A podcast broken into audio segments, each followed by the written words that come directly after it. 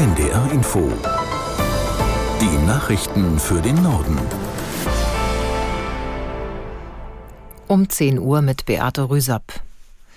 Die SPD setzt in Berlin ihren Parteitag fort. Im Mittelpunkt steht eine Rede von Bundeskanzler Scholz. Einzelheiten von Thomas Kuhlmann.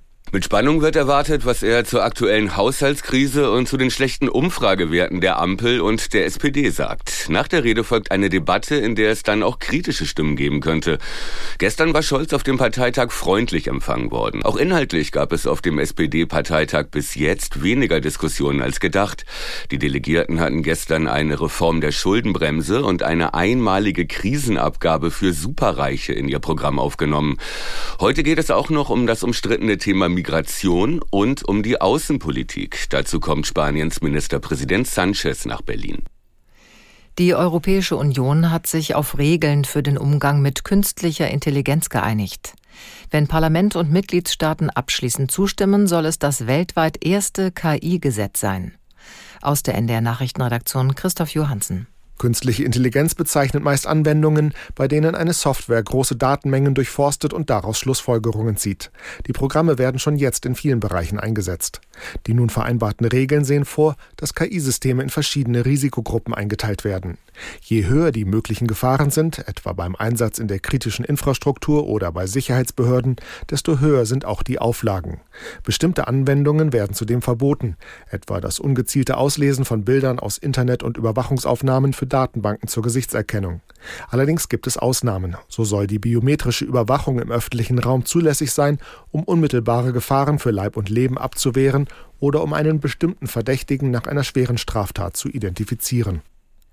Im UN-Sicherheitsrat ist ein Resolutionsentwurf für einen sofortigen Waffenstillstand im Gaza-Krieg gescheitert. Die USA legten ihr Veto ein. 13 der 15 Mitgliedstaaten im mächtigsten Gremium der Vereinten Nationen stimmten für den Entwurf, den die Vereinigten Arabischen Emirate eingebracht hatten. Großbritannien enthielt sich. Der stellvertretende UN-Botschafter der USA, Wood, erklärte, die Hamas habe kein Interesse an einem dauerhaften Frieden. UN-Generalsekretär Guterres hatte die Länder hingegen eindringlich aufgefordert, den Resolutionsentwurf zu verabschieden. Die Tarifverhandlungen für die Beschäftigten im öffentlichen Dienst der Länder ziehen sich weiterhin. Ein Durchbruch ist auch am zweiten Tag der Gespräche ausgeblieben. Aus Potsdam Johannes Frevel.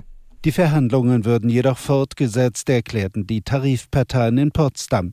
Die Arbeitgeber-Tarifvereinigung deutscher Länder TDL die Dienstleistungsgewerkschaft Verdi und der Beamtenbund streben an, im Laufe des Tages doch noch eine Lösung im Tarifstreit zu finden. Verdi und der Beamtenbund fordern 10,5 Prozent, monatlich jedoch mindestens 500 Euro mehr Geld sowie eine steuer- und abgabenfreie Inflationsausgleichspauschale. Der US-Schauspieler Ryan O'Neill ist tot. Wie einer seiner Söhne in sozialen Netzwerken bekannt gab, starb er in Los Angeles im Alter von 82 Jahren.